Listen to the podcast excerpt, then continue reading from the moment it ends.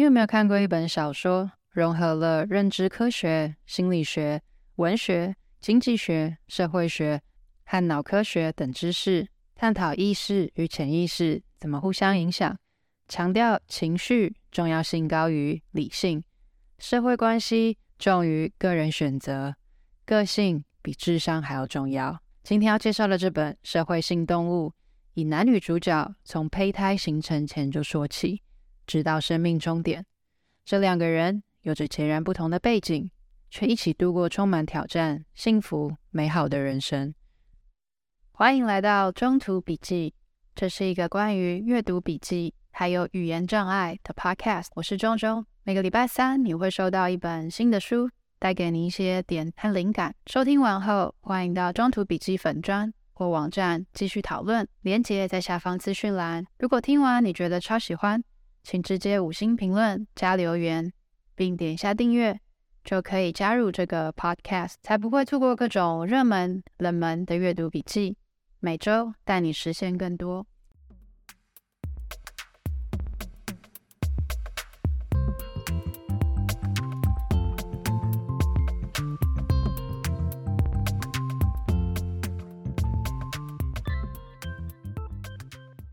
什么是潜意识？你是不是联想到神秘兮兮的催眠，或者充满童年创伤的论述？社会性动物认为，知觉、感受、欲望、需求等的交互作用就是潜意识。博学多闻的小说家不少，都很令人佩服。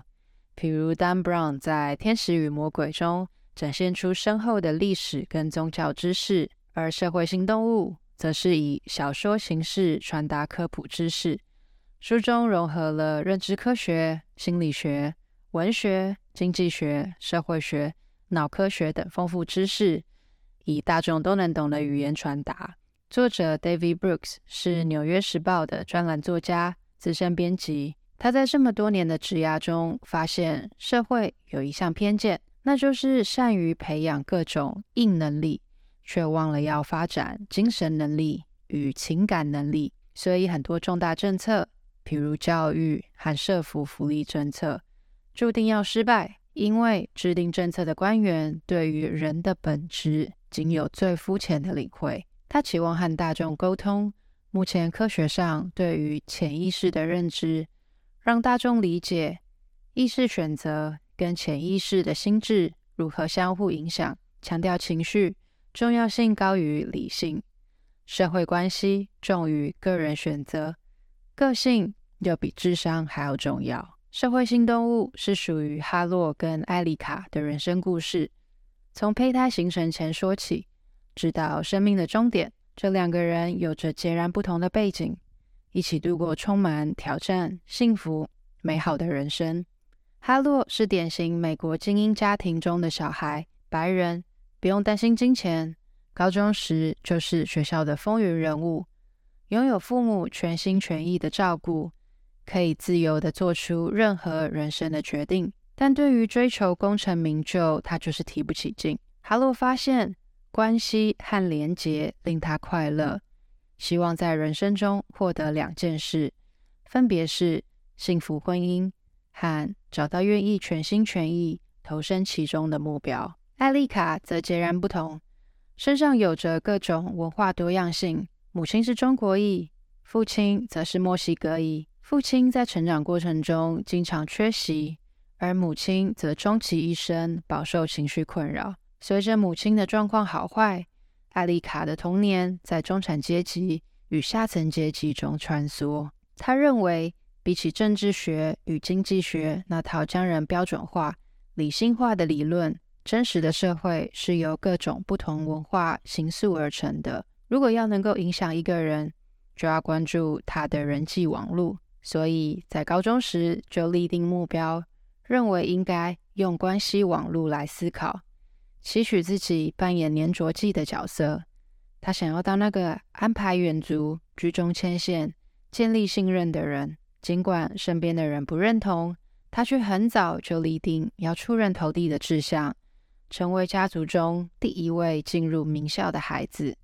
之后进入顶尖管理顾问业，创业，成为私人企业的执行长，一路当到白宫幕僚。艾丽卡高中的时候对网球非常着迷，同时对胜负反应也非常激烈。有次比赛中状况不如预期，艾丽卡失控了，不仅放弃尝试可以回击的球，还摔球拍，甚至对对手失控的咆哮。人类自远古以来，面对意外与压力，发展出战或逃 （fight or flight） 的反应，而艾丽卡选择战斗。有些新生儿特别容易受到惊吓，面对异常情境时，他们的血压跟心跳都会升高加速，特别明显。而这些就造成了长大后面对压力是否较容易激动，还是可以镇定。换句话说，孩子出生时就有某种特质，但并不是绝对，可能是容易激动、异常镇定、天生开朗，或者天生阴郁。性格会随着人生的进步而逐步成型，这取决于经验为他的大脑造成什么样的神经连线。一旦常态确立以后，他的心情只会在中段摆动，可以从容易激动变成比较稳定，但不太可能从一个极端跑到另一个。每当有意外发生，艾丽卡总是会被吓一大跳，而那些容易受到惊吓的人，终其一生都比较容易感到焦虑和担忧。他也注意到，一感受到挫折，自己马上变得过度防卫，会误把正常情况解读为威胁，会莫名的感到愤怒，感觉被人轻视。简单来说，艾丽卡沦为内在想象的牺牲品，那里比他们真正居住在外的世界更为险恶。活在这种慢性压力下的人，他们的大脑。海马细胞会受损，容易忘记有关曾发生在他们身上的美好事物。后来，艾丽卡学会自制。随着年纪增长，艾丽卡变得比较善于将注意力从某个念头转移到其他事物上。当情绪猛兽来时，她会告诉自己：“那不是我，那是一种发生在我内心的经验。”上场时，不让自己想着对手，不让自己去想出界。他的表现好坏是由球如何离开他的球拍来决定，至于其他的事，都不是他能控制的。透过关注打球这项任务，艾丽卡让自我意识平静下来，将注意力从自己，包含对自己的期待、忧虑、名声转移开来，沉寂在比赛中。当他一再重复做一样的事，并且在心中建立起某些模式后，便可以依靠长时间累积下来的成果。当他这么做的时候，自制力变得非常杰出，仿佛没有什么事情能够激怒他。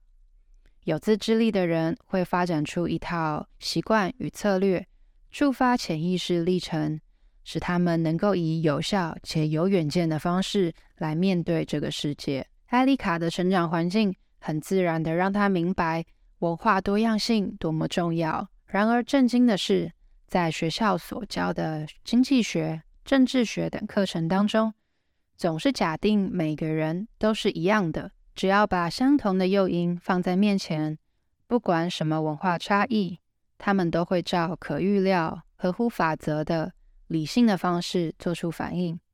这个假定是社会学的基础。但假如这些行为并不受永远不变的定律与守则所规范，那么量化模型就无法适用，这些学科就会失去预测值，变成尽是些模糊不清、由脉络推敲而来的主观判断。在艾丽卡的成长过程中，身边有许多对诱因的反应完全不爱盘里出牌的人。譬如，尽管所有的诱因都指向同个方向，艾丽卡的许多朋友还是辍学。因为他们被各种瘾头、心理疾病或是冲动给控制了，他于是一面修商学院的课程，一面修人类学。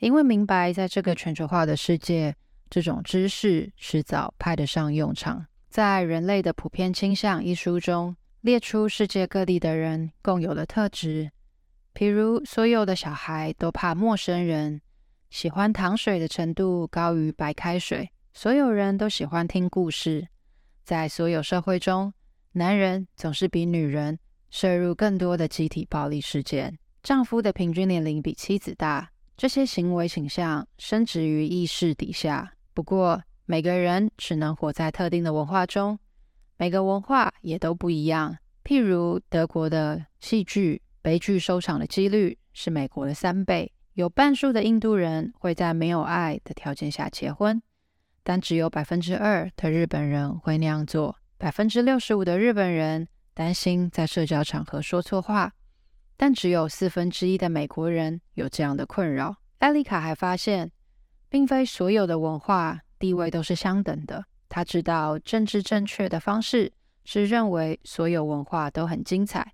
全都以自己独特的方式展现出绝妙样貌。可是，充满生存危机意识的他，需要知道什么能通往成功，什么能导致失败。他观察这个世界与历史，从中寻找线索，以及能加以运用的教训。某些文化比其他文化更适应现代发展，某些群体的表现似乎胜过他们的邻居与同侪。譬如海地人与多米尼加人住在同一个岛屿上，可是多米尼加人的人均国民所得几乎是他们邻居的四倍多，平均余命比其邻居长了十八年，识字率也高出百分之三十三。在二十世纪前半，犹太人跟意大利人都住在纽约曼哈顿，但是犹太人崛起的速度远快过意大利人。在美国，非裔美国人的平均余命是七十三岁，亚裔是八十七岁，白人是七十九岁。亚裔美国人的收入与教育程度也高出许多。另外，某些文化比其他的更贪腐。他从《贪腐的文化》这本书中读到一个实验，将所有的外交人员都豁免违都豁免缴交交通违规的罚款，接着由实验人员统计罚单数量。他发现，来自于贪腐印象指数高国家的官员罚单数很多；相反的，来自比较清廉印象国家的外交人员则几乎没有罚单，表示这些外交官员的大脑仍旧奉行自己国内的那套文化规范，并不受薪资、年龄或其他可控变因影响。他开始相信，文化基础信念对决策与行为的塑造。远比大多数经济学家和企业领导人领悟到的要来得更深更广，而这才是一切行动的起点。大学毕业后，艾丽卡进入顶尖管理顾问公司，意识到自己的顶头上司是个唯智商至上、满口常春藤名校、忽略政治、文化多样性等一切隐藏因素，并且不善沟通的智障。因此，毫无意外的，客户并不喜欢他老板。他的部门绩效也不好。一旦离开了学校，智商就不再是可靠的预测指标。在控制其他因素的条件下，拥有高智商的人并不一定会拥有比较好的人际关系跟较美满的婚姻。智商对生命的成功最多只有百分之二十的贡献度。即使以世俗的标准来看，累积大量财富跟高智商之间也没有关联性。研究显示，智商一百五虽然比一百二高，但成就并没有成正比的差别。也就是智商达到一定程度后，边际效益递减。艾丽卡的老板错把智商跟心智能力画上等号。事实上，智力只是心智能力的一小部分。书中举了一个非常好懂的例子，譬如一个士兵的体能相较于我们非常强壮，你让他做伏地挺身或者是引体向上。都会非常好，但除非他也具备了勇气、纪律、技能、想象力跟敏锐度，否则在混乱的战场上，他恐怕无法存活。心智能力之所以这么难捉摸，甚至很少被社会讨论，是因为难以量化。比起智商，现在很多顾问公司已经有一套标准化的工具可以做量化测验，但心智能力却无法。作者以时钟跟云彩来做比喻，时钟很精巧，可以拆解、还原、量测每一个零件，但是云是不规则且动态的。想要研究云彩很困难，因为每分每秒都在变化。描述云彩最好的方法是说明，而不是数字。艾丽卡逐渐没有办法忍受和这群绝顶聪明却无能到极点的同事相处。兴奋的幻想是，如果让他管理自己的部门，会是怎么样的光景？所以决定创立自己的顾问公司。终于向老板递出了辞呈。艾丽卡初创业时，想要以文化区隔作为顾问服务，但发现客户喜欢有科学根据的东西，辗转发现了当红的行为经济学，决定以行为经济学的角度切入，包装自己的产品。行为经济学是经济学的一个分支，打破传统认为人是完全理性的假设，认为人的决策存在偏误。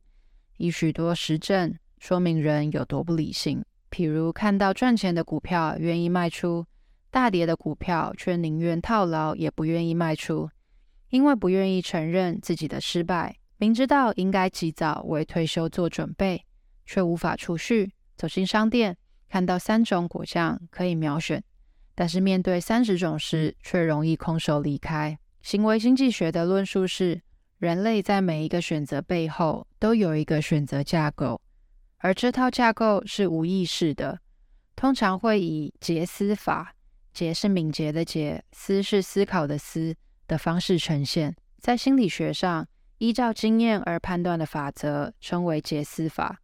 这是一种快速帮人取得结论、做决定的方法，但是也可能造成反效果，妨碍我们做出最佳方案。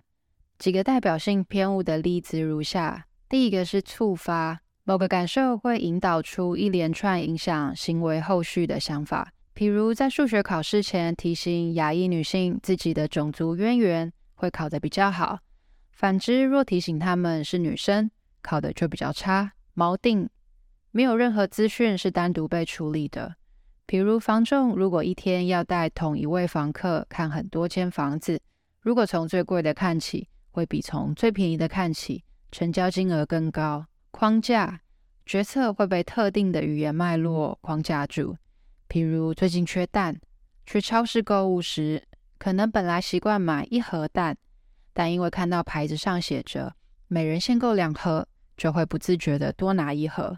期待我们的大脑会针对他认为即将发生的事情，创造出模型。并影响对实际事件发生后的感受，譬如排了两个小时的队才吃得到的昂贵拉面，似乎就比连锁店的好吃。惯性，我们的大脑倾向维持现状。许多人的保单一买就是几十年，即使随着工作、身份、健康状态的转换，理论上应该重新检视是否符合需求，但其实不见得会去更新。唤起。人们会因为心境的不同而有不同的想法。譬如在光华商场或者是师大夜市走跳的学生，一定对大脚桶饮料摊不陌生。正妹店员会用很嗲的语气说：“你好，喝金桔柠檬哦，我倒一杯请你喝。”每次经过都觉得他的人气比隔壁的饮料店旺。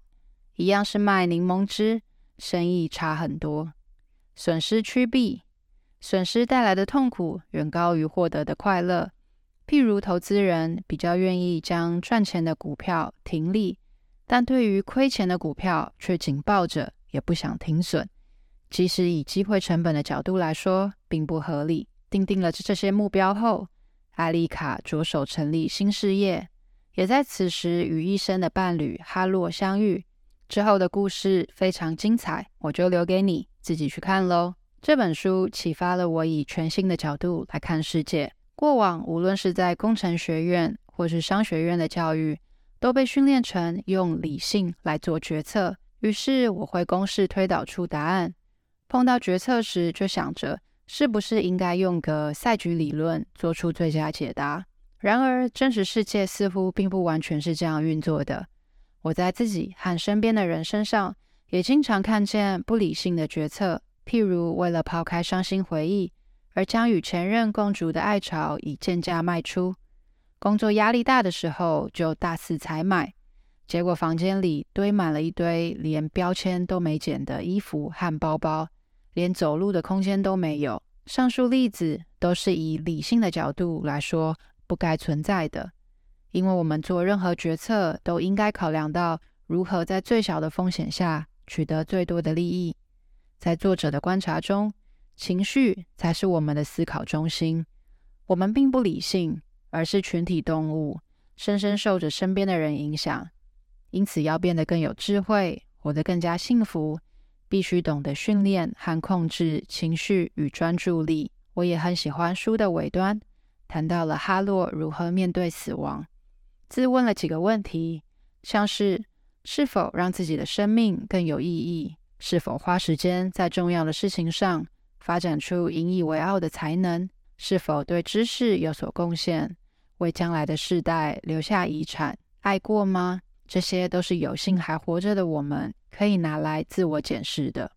最后，我想把书的一句话送给你，它恰到好处地总结了《社会性动物》这本书想要传达的思想：人们视生命为一场由具备思考能力的机器所下的棋局。哈洛则视生命为一场灵魂之间永不止息的相互贯通。如果能够更探索自己的内心，就能够带给我们的文化更人性、美妙、深刻的影响。